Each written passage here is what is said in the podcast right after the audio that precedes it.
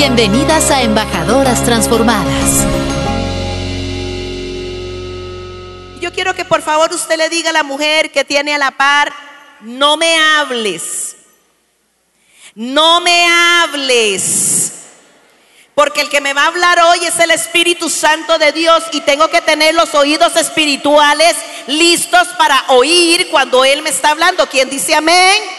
Amén. Mujer, yo vengo a anunciarte hoy una nueva temporada en tu vida.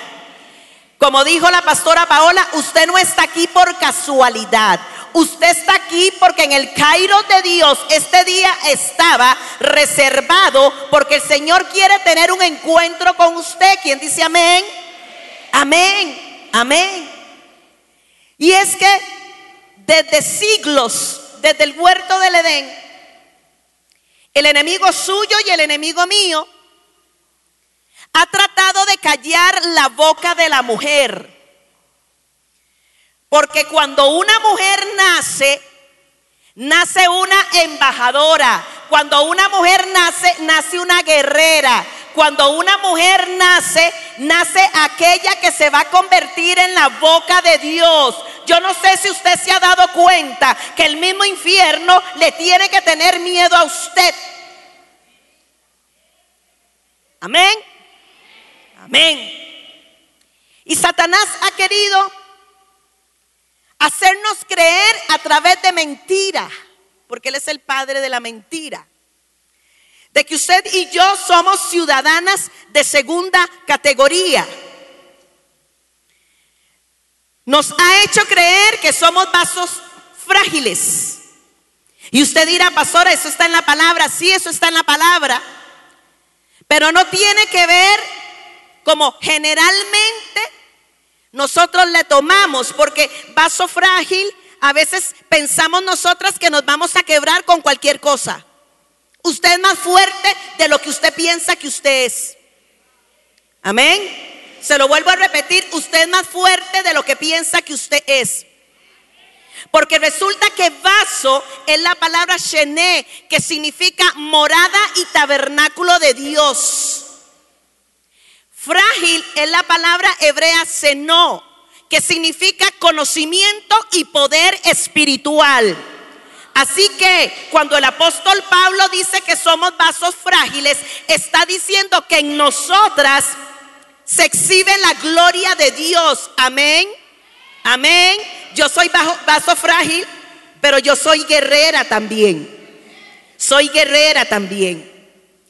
Y resulta que en esta manipulación del enemigo para con nosotras, lo que ha pretendido él es quitarnos la identidad. Usted tiene que saber, mujer, quién es usted.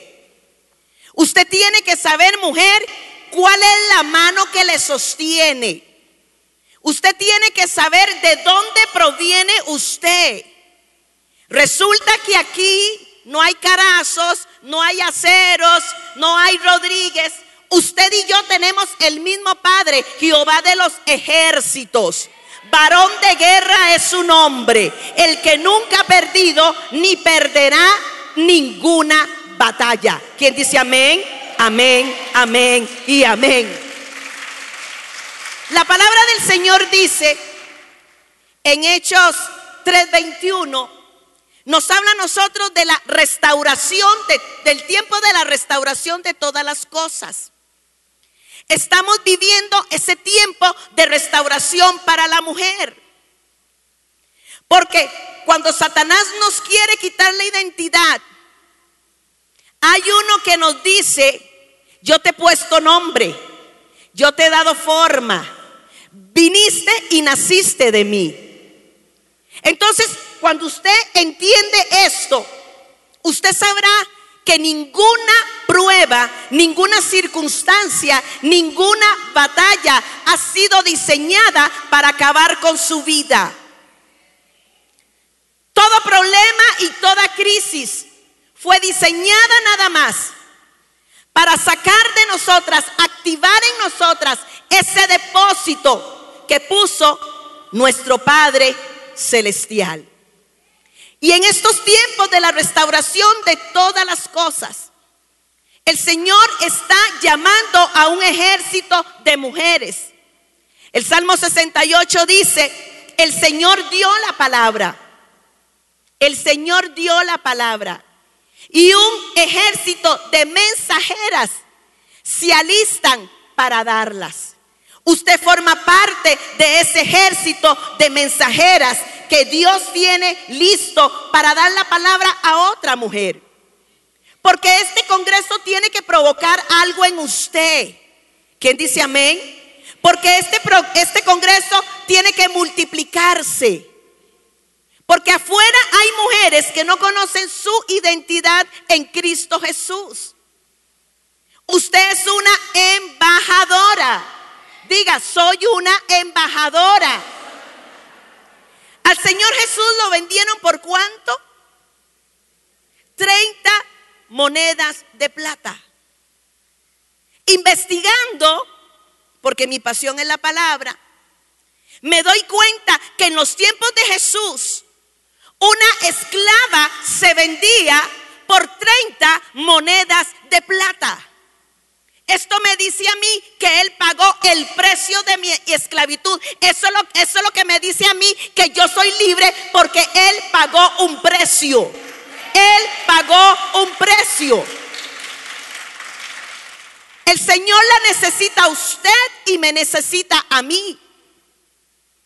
Por eso es que en la palabra del Señor está llena de mujeres que en medio de una crisis marcaron la diferencia. Por eso es que él tuvo que alejarse kilómetros del lugar donde él iba y pasar a un pueblo llamado Sicar. Sicar significa ciudad de los borrachos. Porque había ahí una mujer de mala fama.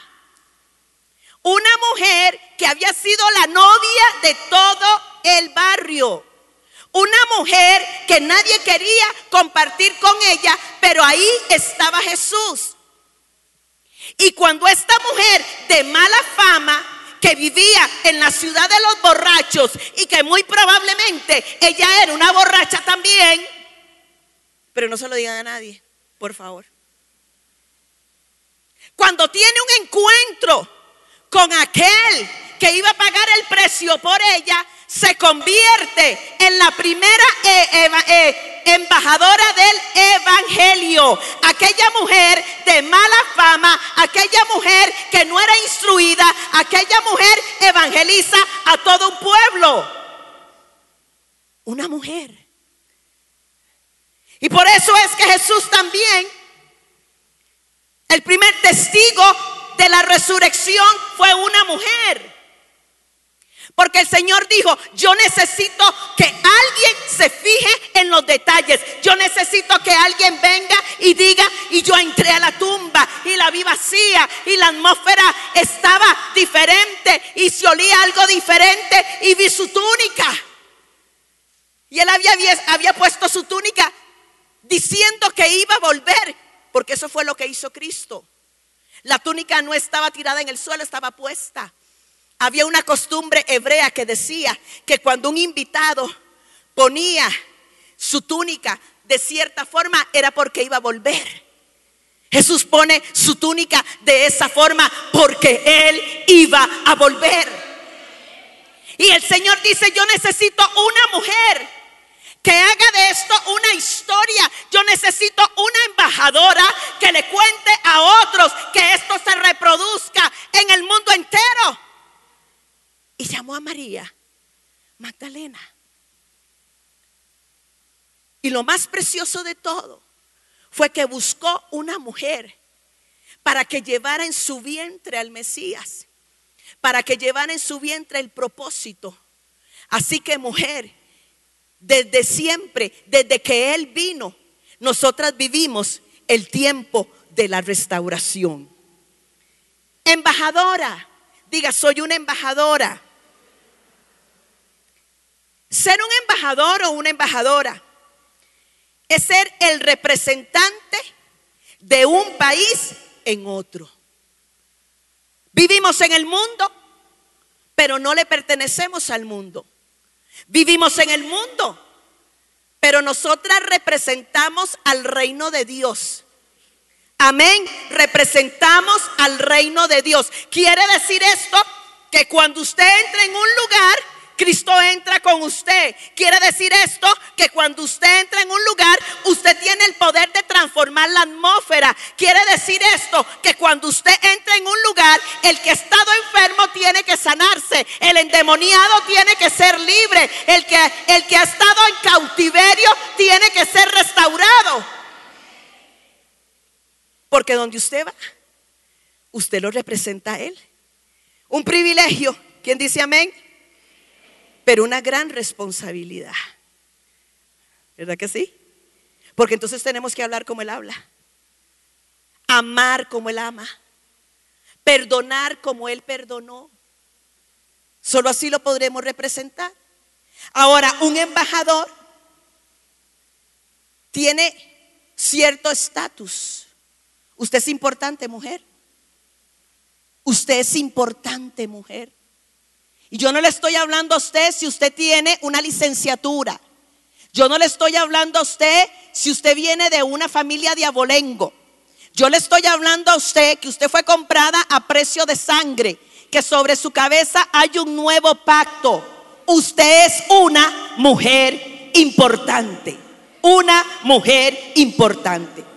Y del mismo modo que un embajador terrenal representa y comunica los deseos de su jefe, así nosotras tenemos la potestad de comunicar y representar la voluntad de Cristo a los demás. Segunda de Corintios 5:20 dice, así que somos embajadores en nombre de Cristo. Una embajadora tiene poder de representatividad. Una embajadora puede pararse y decir, en el nombre poderoso de Cristo Jesús. Y no solamente es decir esto como una muletilla, es desatar poder cuando usted lo está diciendo.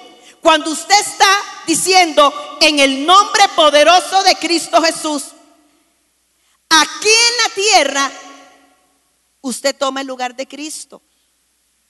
Cuando usted evoca el nombre de Jesús, el Padre lo que ve es al Hijo pidiendo.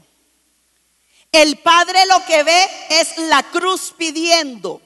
El Padre lo que ve es el sacrificio pidiendo. El Padre lo que ve es la obediencia pidiendo. Entonces el Padre a ninguna mujer que tenga poder de representatividad le va a decir que no.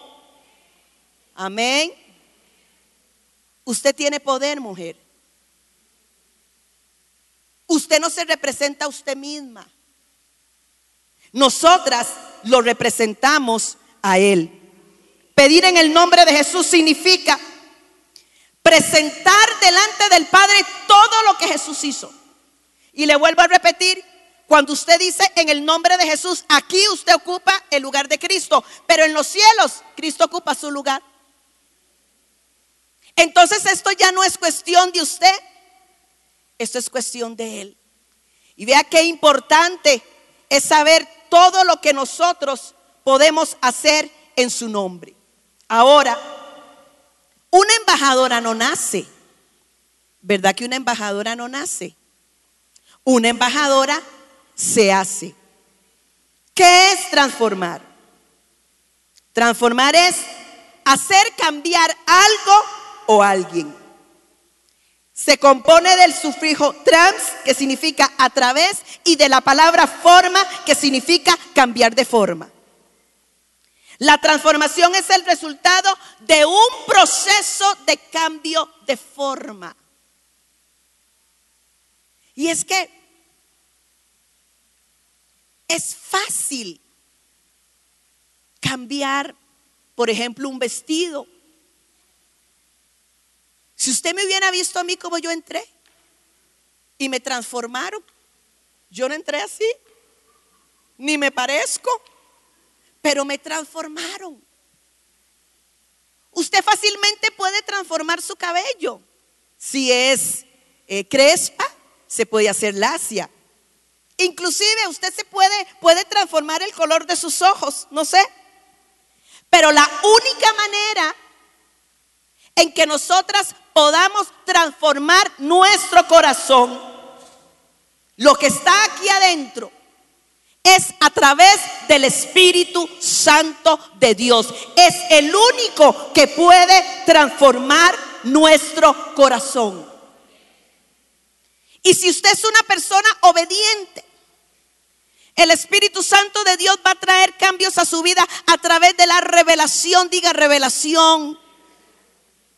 Pero generalmente no somos obedientes. Entonces el Espíritu Santo lo que va a utilizar es el quebrantamiento.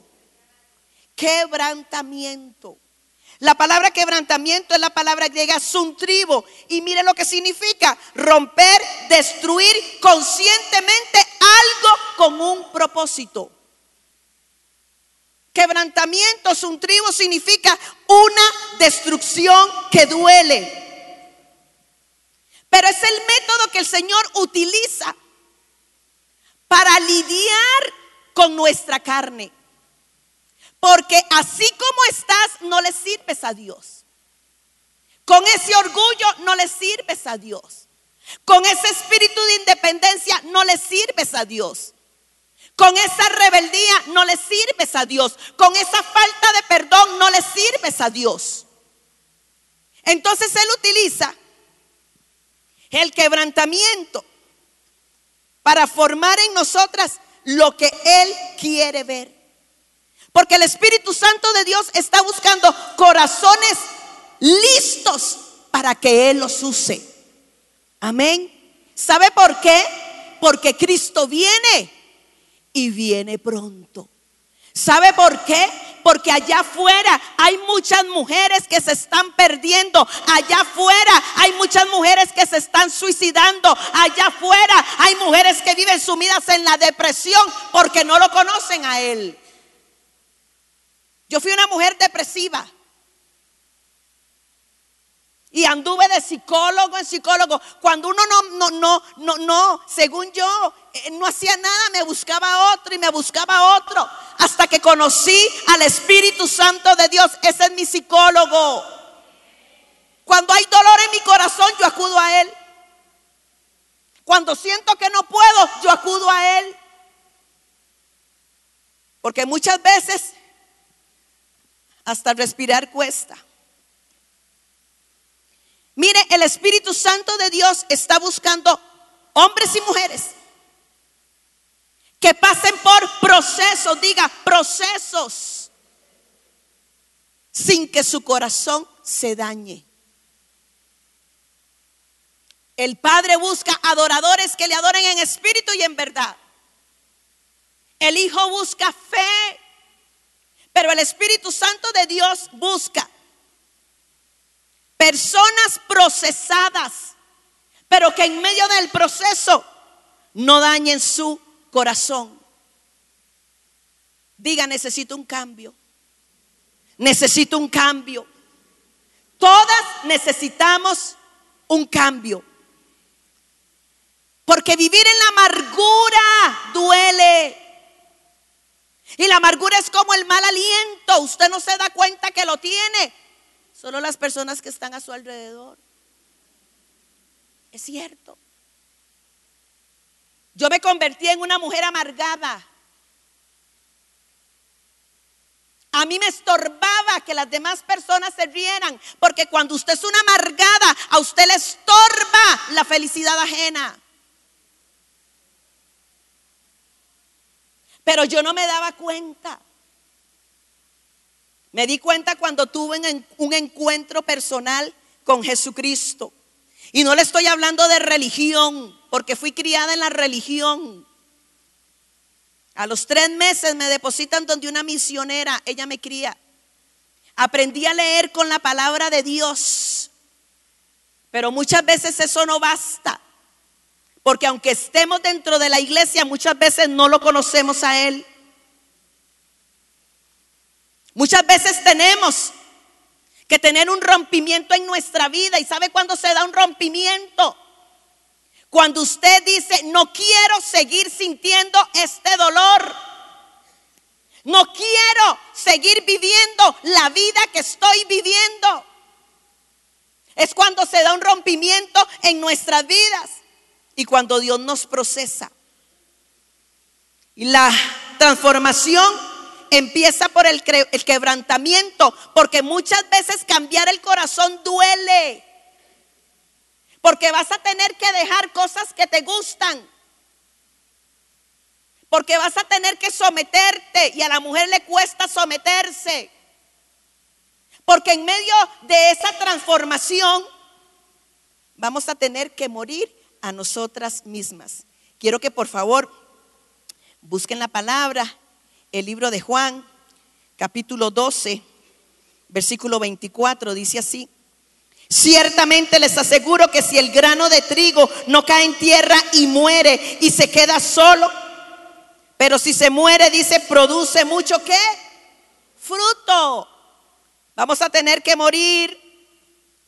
Muchas veces nos van a dejar solas en medio del dolor. Pero también esa es la forma de producir fruto. Ahora, ¿será que Dios este, es, un, es un masoquista y se place del dolor? No. Este proceso de transformación, este proceso para que usted llegue a ser una embajadora, este proceso para que usted tenga poder de representatividad, produce tres cosas en nosotras. Produce madurez, y tal vez usted ha estado sentada en la iglesia y usted añora un ministerio, pero Dios no te lo puede dar porque sos una inmadura. No aguanta la exhortación. Al hijo se le daba la herencia a los 30 años porque se consideraba que era un hombre maduro. Porque no es cuestión de que Dios te bendiga, es cuestión de que sostengas la bendición y la reproduzcas. Tal vez no has recibido esa bendición que has estado esperando por la inmadurez que hay en tu corazón. Lo segundo que produce este proceso de transformación es que nos lleva a tener un corazón conforme a la imagen de Jesucristo. Le pregunto, ¿a quién se parece usted? ¿A quién se parece usted? ¿A quién está reflejando usted? La palabra en hebreo dice que una vez que les fue quitado Saúl, dice que el Señor da testimonio de David, hijo de Isaí, un hombre conforme a su corazón, dice la palabra, que hará lo que yo quiero. ¿Hace usted lo que Dios quiere? Porque muchas veces tomamos al Señor como siervo nuestro. Quiero que hagas esto, quiero que hagas esto, quiero que hagas esto. Pero cuando Él te pide algo, usted no lo hace.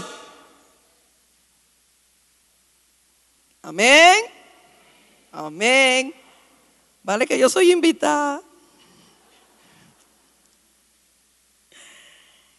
Si usted endurece su corazón, porque Dios habla, porque Él advierte, pero muchas veces nosotros no lo queremos oír.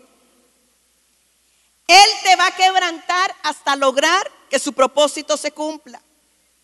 Y lo tercero que hace este quebrantamiento, esta transformación, es que en el proceso nos quitará todo aquello en quien hemos confiado.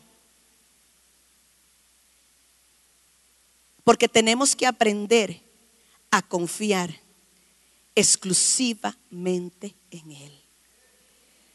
En medio del proceso, el Señor te va a quitar las opciones para que tu única opción sea Él. ¿Quién dice amén? ¿Saben por qué en África se experimentan y se ven manifestaciones del poder de Dios que muchas veces no las vemos en, otro lado del mundo por las opciones? En África se resucitan muertos porque no está la opción de la medicina. Y el Espíritu Santo decía a mi corazón un día, las muchas opciones matan la fe. El proceso va a provocar que nuestro plan A sea Él, que nuestro plan B sea Él, que nuestro plan C sea Él. Amén. Porque después de proceso usted no va a ser la misma persona. Ya yo no lloro por cosas que yo lloraba hace un año. Antes era una mujer deprimida, depresiva, amargada.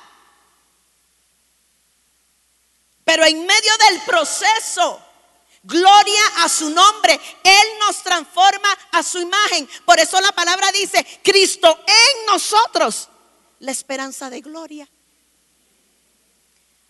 Así que no reniegue del proceso. No reniegue de la prueba, porque esa prueba es para producir en usted un mayor y más excelente peso de su gloria. Y generalmente el lugar preferido del Señor es el desierto. Yo no sé por qué no la playa. El desierto es el lugar preferido por el Señor para procesarnos. Porque si usted ve en la palabra, todos los hombres de Dios y aún mujeres, vengo a hablar de una, estuvieron en el desierto. Antes de que el Señor te dé poder de representatividad, te va a meter en el desierto. El Espíritu Santo metió a nuestro amado Señor Jesucristo, el Hijo de Dios, al desierto. Pero la palabra dice que salió de ahí empoderado. No tenga temor, porque después de que usted salga del desierto, los ángeles le servirán. ¿Quién dice amén? Después de que usted salga del desierto, usted va a poder decir, en medio del desierto yo vi al Señor cara a cara. Cuando usted está en el desierto, usted se da cuenta que si usted está con Él en el desierto, usted puede florecer aún en medio de Él. Porque la promesa no es que no íbamos a tener aflicción. La promesa no era que no íbamos a llorar. La promesa no era que no íbamos a tener problemas. La promesa era que Él iba a estar con nosotros siempre. La promesa era, en el mundo tendréis aflicción, pero confiad. Pero confiad pero confiad porque yo he vencido al mundo. Yo lo quiero decir a usted algo. La victoria de Cristo es la victoria suya y la victoria mía. El poder de la resurrección que lo levantó a él de la muerte es el mismo poder que actúa en usted y actúa en mí. Pero tenemos que creer. Tenemos que creer. Diga, el desierto no es tan malo. Ahora el desierto para usted y para mí no es un lugar geográfico. Y el desierto mío puede ser que sea muy diferente al desierto suyo. El desierto suyo puede ser un divorcio. El desierto suyo puede ser una muerte. El desierto de la otra puede ser una crisis financiera o un problema con los hijos. Pero independientemente de cuál sea su desierto, el Dios suyo y el Dios mío también es un especialista en ellos. Amén. Así que Él se mete en todos los desiertos porque en el desierto también hay salida. Ahora, el desierto, según tu actitud, puede ser tu lugar de entrenamiento. Así que si has estado en el desierto, te están entrenando. Te están entrenando. Porque puede ser que la experiencia del desierto sea difícil. Puede ser que la experiencia del desierto sea agotadora. Pero aún en medio de eso vas a encontrar el amor de Dios. Puede ser que en medio del desierto te tumbaron. Pero ahí en el suelo pudiste sentir el abrazo del Padre. Puede ser que en medio del desierto te dejaron sola, pero ahí es donde pudiste sentir su presencia. Puede ser que en medio del desierto todas las puertas se cerraron, pero vino Él, vino Él y con su mano te abrió la correcta. Así que no le tengas miedo al desierto, porque te, te voy a, te lo vuelvo a decir. Ese es tu entrenamiento. Y bueno, yo quiero hablar hoy porque no había empezado a predicar. Sí, ¿no? Dijeron que tenía tres horas. No, no, son, son bromas, yo, yo sé que no. Establecí las bases nada más. Yo les quiero hablar de la primer mujer en la palabra del Señor que fue procesada en un desierto. Y quiero que por favor abra sus Biblias en Génesis 16. Y tal vez usted conozca, conozca muy bien esta historia. Y yo sé que aquí hay muchas pastoras. Bueno, pues, de oígame nada más. Génesis 16. Conocemos la historia perfectamente de Abraham y de Sara. Y usted sabe también que ellos no podían tener hijos. Veían como todo el mundo tenía hijos, pero ellos no. Te voy a decir algo. Siempre va a haber alguien que tenga algo que usted quiere. ¿Verdad que sí? Siempre va a haber alguien que tenga algo que usted quiere. Y eso lo sabían muy bien Sara y su esposo Abraham. Y en medio de todas las circunstancias, a Sarita se le ocurre una gran idea. Y la idea era, bueno, el Señor dijo que íbamos a tener un hijo, pero no dijo cuál iba a ser la mamá. No, porque sí es cierto. Busquen la palabra, vea, vea la historia. Sé que el padre va a ser él, pero no dice cuál va a ser la mamá. Entonces Sara pretendiendo ayudar a Dios, porque muchas veces nosotras las mujeres queremos ayudar a Dios. ¿Verdad que sí? Convertir al marido, convertir a los hijos, convertir a la suegra, convertir.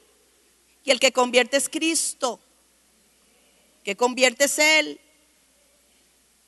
Hay batallas que te dejan cansadas porque no son las tuyas, mujer, son las de Él. ¿Verdad que sí? Y entonces ella dice, bueno, que lo tenga con Agar. Nunca una estrategia humana podrá ocupar el lugar de la fe. Nunca un plan humano será mejor que el plan de Dios. Y Sara pensó que el plan de ella era mejor que el plan de Dios. En el momento en que metas tus manos en el asunto, Dios va a sacarlas de él. Porque Él no comparte su gloria con nadie. Pero en el momento en que entres en el reposo de Dios, sabiendo que el que empezó la buena obra, la va a continuar y la va a perfeccionar, Dios hace lo que Dios tiene que hacer. Muchas veces nosotras mismas somos estorbo para la obra de Dios. Y a veces le vuelvo a repetir, pensamos que Él necesita ser ayudado. Y yo quiero que nos pongamos un momentito, un momentito en la posición de Agar, porque generalmente nosotros hablamos muy mal de ella, pero viera que yo la conocí. Desayuné con ella un tlacococo. Ay,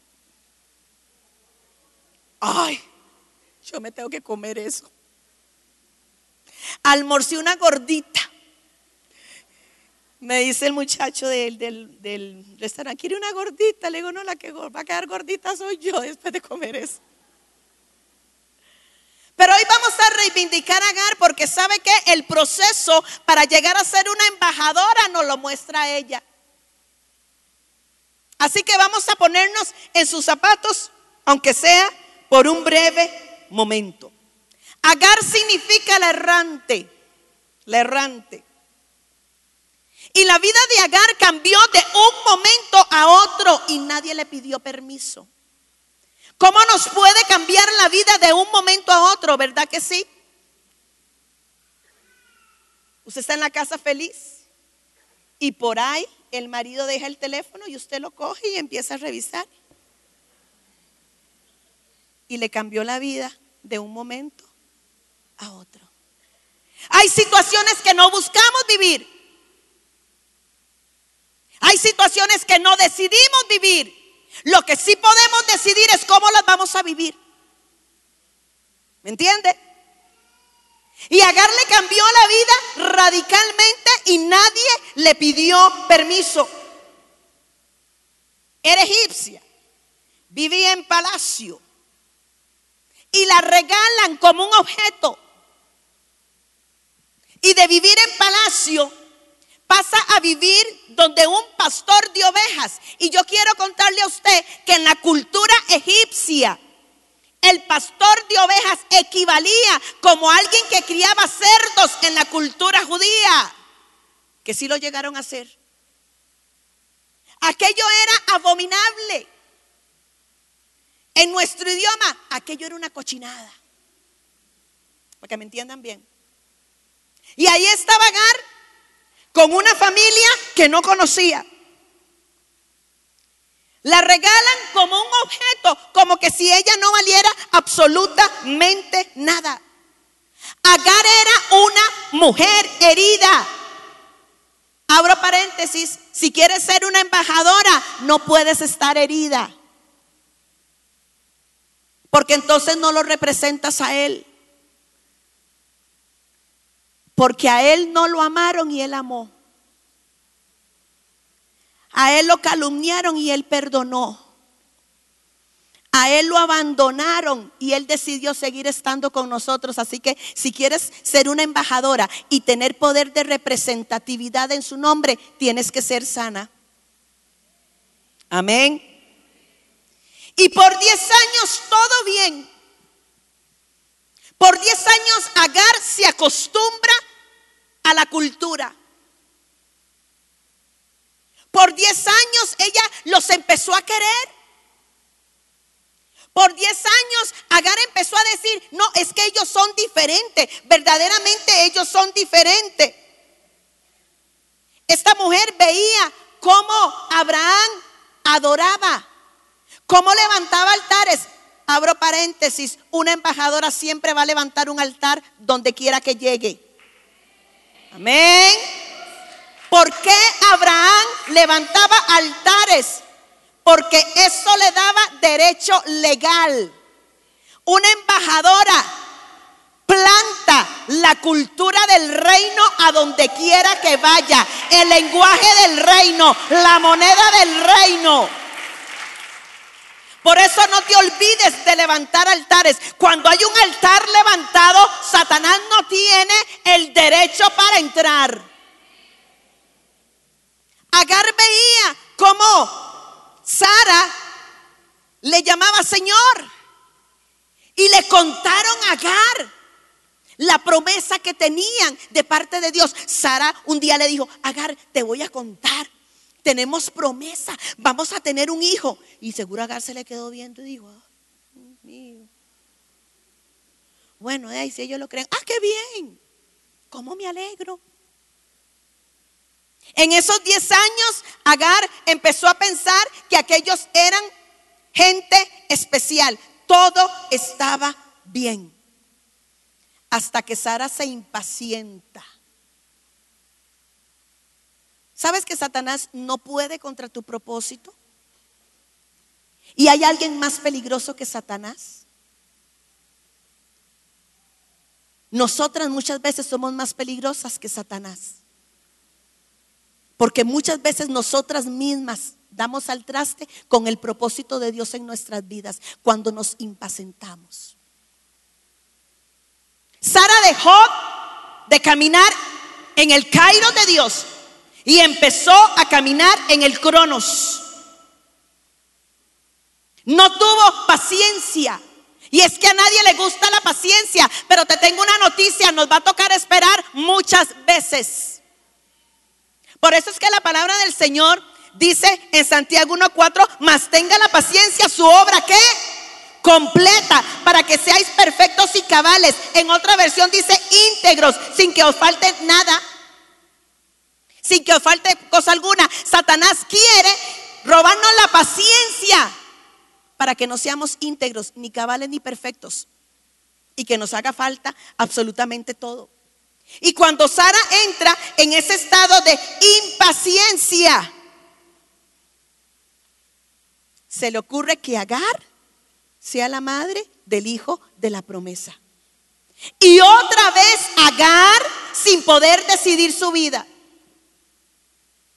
Y otra vez Agar siendo herida. Y no le quedó de otra. Y la palabra dice que quede embarazada. Y vámonos a los versículos 4 y 5 de Génesis 16. Dice, y él se llegó a Agar, la cual concibió y cuando vio que había concebido, miraba con desprecio a su señora. Entonces Saraí dijo a Abraham, mi afrenta sea sobre ti. Yo te di mi sierva por mujer. O sea, la idea fue de ella, pero le echa la culpa al otro, mujer. Qué tremendo. Dice, con ella lo que bien te parezca. Y como Sarai la afligía, dice, ella huyó de su presencia. Cuando Sara ve a Agar embarazada, la herida que había en Sara, porque Sara era una mujer herida, porque en esos tiempos el hecho de no tener hijos significaba ser un maldito, una, significaba una maldición. Y mire qué tremendo, porque Agar también era una, era una mujer herida. Pero resulta que la mujer herida se hace heridora también. Por eso es que es muy importante esa transformación del corazón. Porque una mujer herida va a parir hijos heridos. Una mujer que no haya sido sana del rechazo va a parir hijos rechazados. Pero gloria a Jesucristo, aquí vemos mujeres diferentes. Aquí somos embajadoras transformadas. ¿Quién dice amén? Amén, amén, amén. En ese lapso, cuando ella queda embarazada, muy probablemente Agar pensó, ahora sí, ahora sí va a ser diferente, ahora sí mi vida va a cambiar. Ahora sí, seguramente voy a estar en un lugar de privilegio porque yo porto el hijo de la promesa. ¿Cuántos ahora sí hay en nuestra vida? ¿Cuántas veces usted dice, ahora sí, las cosas van a ser diferentes? Ahora sí, Él me prometió, ahora sí, no voy a vivir esto, ahora sí. Pero el ahora sí le duró a ella muy poco tiempo. Y es que la historia de Agar es la historia de los que han sido procesados en el desierto del rechazo. Porque antes de ser embajadora, vas a tener que lidiar con tus emociones y con tus sentimientos. Porque antes de ser embajadora vas a pasar por el rechazo, vas a pasar por la decepción. La historia de Agar es la historia de los que no encajan, no encajan en la familia, no encajan en el trabajo, no encajan en la iglesia. Y es que si usted en medio de su proceso, si usted en medio de su desierto no ve cara a cara con Dios, usted va a empezar a herir a otros. Y eso es lo que busca Satanás, que nosotras iramos a otros. ¿Me explico? Amén. Agar estaba siendo lastimada. Agar estaba siendo rechazada por gente de Dios. Por gente de Dios. Y te vuelvo a repetir, en el proceso nos van a herir. En el proceso nos van a rechazar. Tal vez las personas que nosotros nunca nos hubiésemos imaginado que lo iban a hacer.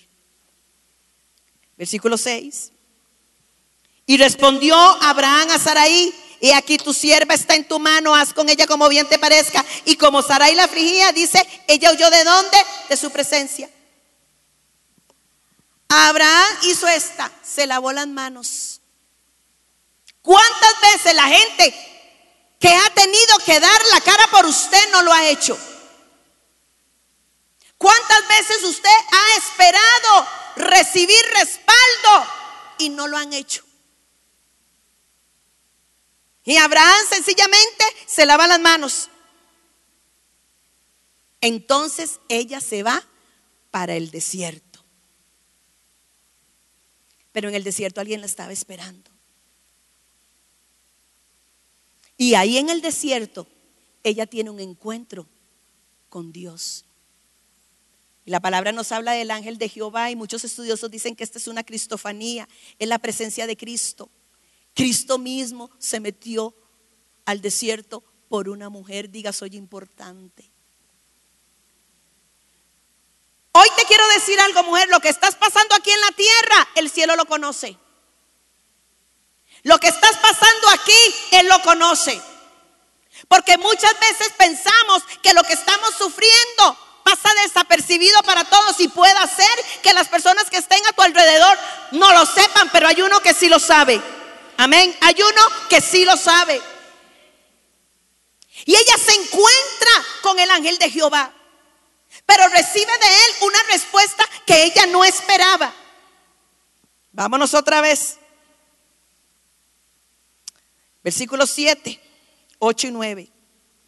Y la halló el ángel de Jehová junto a una fuente de agua en el desierto, junto a la fuente que está en el camino de Shur. Y le dijo, Agar, sierva de Saraí, ¿de dónde vienes tú y a dónde vas? No era porque no lo sabía era para confrontarla. Y ella respondió, huyo de delante de Saraí, mi señora. Y le dijo el ángel de Jehová, vuélvete a tu señora y ponte sumisa bajo su mano. La otra versión dice, vuelve junto a ella y sométete a su autoridad. Muchas veces el Señor nos va a decir cosas que nosotras no queremos oír. Porque muy probablemente Agar pensó que el ángel de Jehová le iba a decir, ay, sí, pobrecita, ¿cómo la maltratan? Ay, no, Agarcita, ¿usted no se merece eso? Ay, no, véngase conmigo. Te devuelves y te sometes a la autoridad. Porque Agar era una errante. Y el Señor la estaba procesando porque Agar no se sometía. Y para que usted sea una embajadora, usted tiene que aprender a someterse. Y si hay algo que nos cuesta a nosotras las mujeres es el sometimiento. Por eso es que el Señor nos manda a someternos. Y a ellos a que nos amen. ¿Qué costará más? Te devuelves y te sometes. Muchas veces no es cuestión de que tengan la razón o no tengan la razón. Es cuestión a morir a nosotras mismas. Es cuestión a obedecer su palabra. Y se devuelve. Y todo bien. Y pasan 14 años. Y a los 14 años, un día Sara amanece y dice, quiero comer enchiladas. Quiero comer tacos al pastor con piña. Porque Dios no se le olvida su promesa. A Dios no se le olvida su promesa. Y entonces nace Isaac. Pero mire, cuando nace Isaac, aquello fue una revolución, porque por 14 años Ismael fue el hijo consentido. Vámonos al capítulo 21, versículo 9, dice así. Y vio Sara que el hijo de Agar la egipcia, la cual estaba dando a luz a Abraham, se burlaba de su hijo Isaac. Pero aquí la palabra no es burla, aquí la palabra es persecución. Lo perseguía y, lo persecución para matarlo. Y Sara le dice, échala. Y muy probablemente Abraham dice, ¿cómo la voy a echar? Y Dios le habla. Porque si Dios no le hubiera hablado, él no lo hubiera hecho. Y veamos lo que pasa en el versículo 14. Y llamó a Abraham el nombre de aquel lugar, Jehová proveerá, perdón, no, 21. Dice 14, versículo 21. Entonces Abraham se levantó muy de mañana y tomó pan y un odre de agua y se lo dio a Abraham poniéndola sobre su hombro y le entregó al muchacho y la despidió y ella salió y anduvo errante por el desierto de Bercheba. Otra vez en el desierto. Y ya no fue ella la que se metió, la metieron, la abandonaron. Y aquel hombre que ella le había dado su vida, aquel hombre que le había parido un hijo, la deja en el desierto con un poquito de agua y un pedazo de pan. Diga proceso. Diga dolor. Porque muchas veces en medio del proceso vamos a pensar que no podemos. Muchas veces el proceso es tan fuerte que usted va a pensar que usted se muere en él. Y si alguna vez usted ha sentido que, ha, sido rechazado por alguien, mire, pregúntele a Gary Isaac. Anduvo errante por el desierto de Bercheba. Versículo 15. Y le faltó el agua del odre. Y echó al muchacho debajo de un arbusto. Le faltó el agua. Porque el agua que te da el hombre se acaba. Pero el agua que viene de Dios permanece. Así que fíjate bien dónde pones tu confianza. Amén. Versículo 16. Se me acaba el tiempo. Dice, y se fue y se sentó enfrente a distancia de un tiro de arco, porque decía, no veré cuando el muchacho muera. Y cuando ella se sentó enfrente, el muchacho alzó su voz, dice la palabra, que lloró. Y es que este proceso nos habla a nosotros de nuestros sueños, de nuestros anhelos que muchas veces los vemos muertos y muchas veces los ponemos debajo del arbusto de la decepción, del dolor, del fracaso. Y volvemos a ver a otro lado, porque con esos sueños y esos anhelos nosotras morimos también. Y tal vez lo que coloques debajo del arbusto en este momento es tu matrimonio. Tal vez es un hijo, como colocó Agar. Tal vez es tu ministerio. Tu familia. Tu negocio. ¿Qué hay debajo del arbusto? ¿Qué es lo que en este momento estás viendo morir?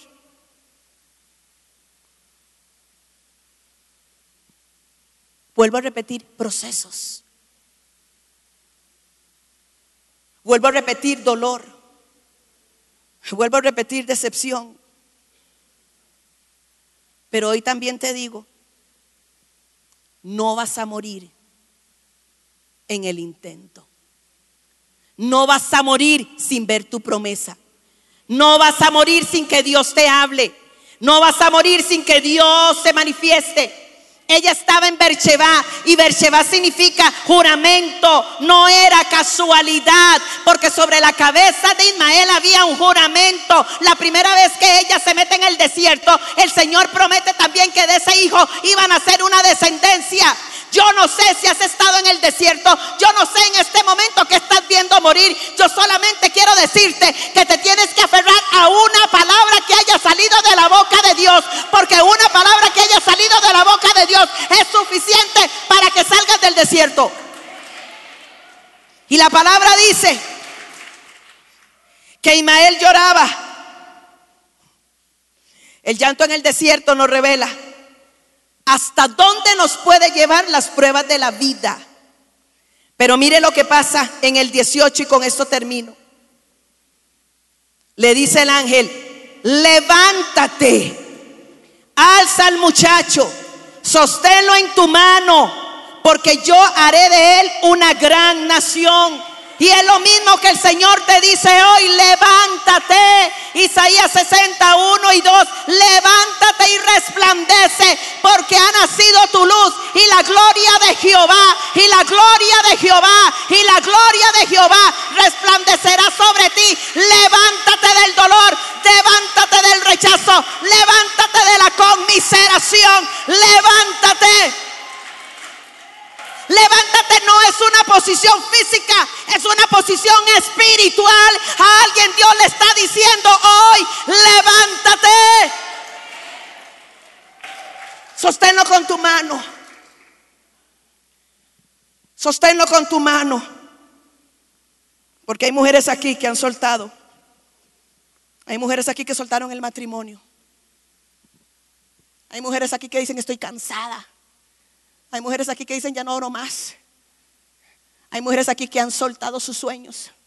Pero hoy el Señor te dice, levántate, tómalo en tu mano porque es tuyo. Tómalo en tu mano porque es tuyo. Y la bendición que tiene tu nombre y tu apellido nadie te la puede quitar. Levántate, sosténlo en tu mano. Sosténlo en tu mano. ¿Y sabe qué? ¿Sabe qué dicen los estudiosos? Que Agar se fue de ahí, se fue para Egipto y formó una nueva familia. Esta es la historia de una mujer que transformó un desierto en un pozo de agua.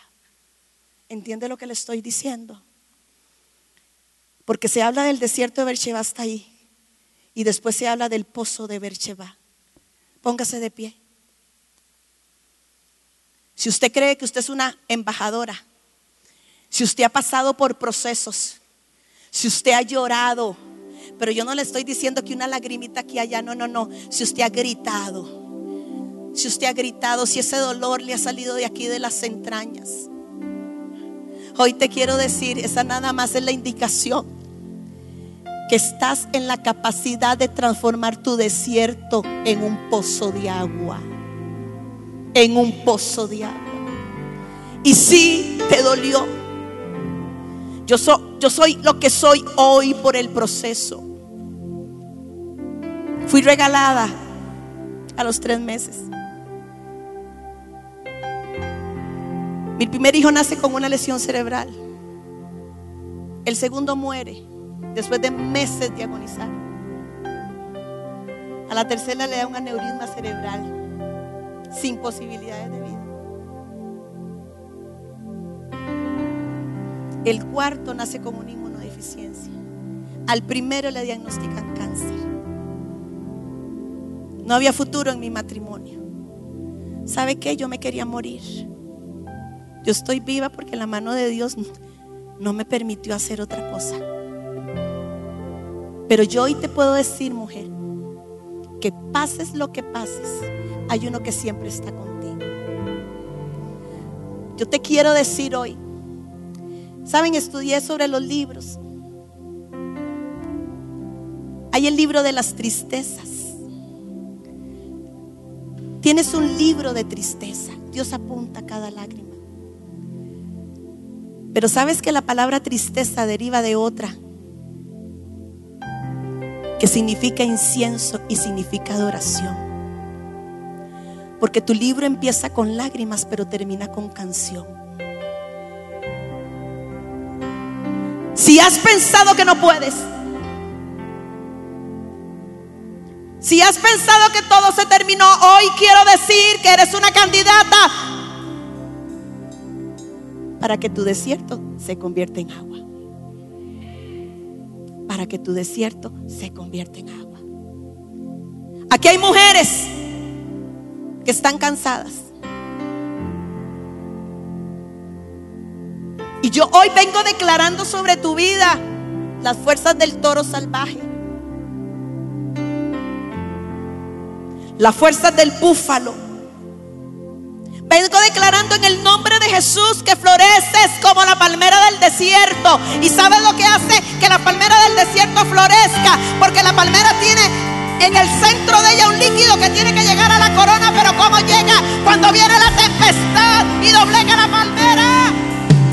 Aquel desierto corre y es cuando ella florece.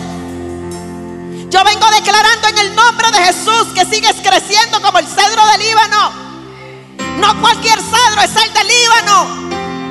Porque el suelo del Líbano es roca, pero el cedro aprendió que agarrado a la roca, aferrado a la roca, agarrado a la roca, aferrado a la roca, podía llegar a las profundidades. No te sueltes de Dios, mujer. ¿Cómo se llame tu desierto? Divorcio, muerte, hijos, ministerio, economía, salud. No se te ocurra soltarte de Dios. Porque es el único que tiene el camino de salida del desierto. Cierre sus ojos, voy a orar. Padre, en el nombre poderoso de Cristo Jesús, Espíritu Santo de Dios, presencia prometida. Pedimos que nos visites. No, no, yo no quiero visita tuya. Yo quiero que te quedes a morar. Estás aquí, moras en esta casa. Satura los ambientes y la atmósfera. Trae fuerzas a la vida de alguien. Aquí hay mujeres que han sido procesadas en el desierto más crudo y cruel. Yo te pido hoy, en el nombre de Jesús, con el poder de la representatividad, que hoy la que vino deprimida salga, salga, con el gozo. La que vino enferma salga sana. La que vino esperando una respuesta la haya hallado. La que vino esperando de ti una impartición sobrenatural la tenga. En el nombre poderoso de Cristo Jesús. Toca, Espíritu de Dios, toca, toca, toca, toca. Ministra, bautiza con tu amor. Pido el bautizo de lenguas. Te pido que bautices con amor hoy. Porque si hay algo que nos sostiene en medio del desierto, es saber que somos amadas por Él. Porque tú pudieron haber dejado de amar todos, pero el amor de Él, el amor de Él llena, el amor de Él nos levanta. Espíritu Santo de Dios, aquí somos tus embajadoras, las procesadas, porque solo a los procesados les vas a entregar las temporadas sobrenaturales. ¿Quién cree? ¿Quién cree la palabra que ha sido dada? Dígame, dígame, dígame. Y nosotros como pueblo decimos, amén.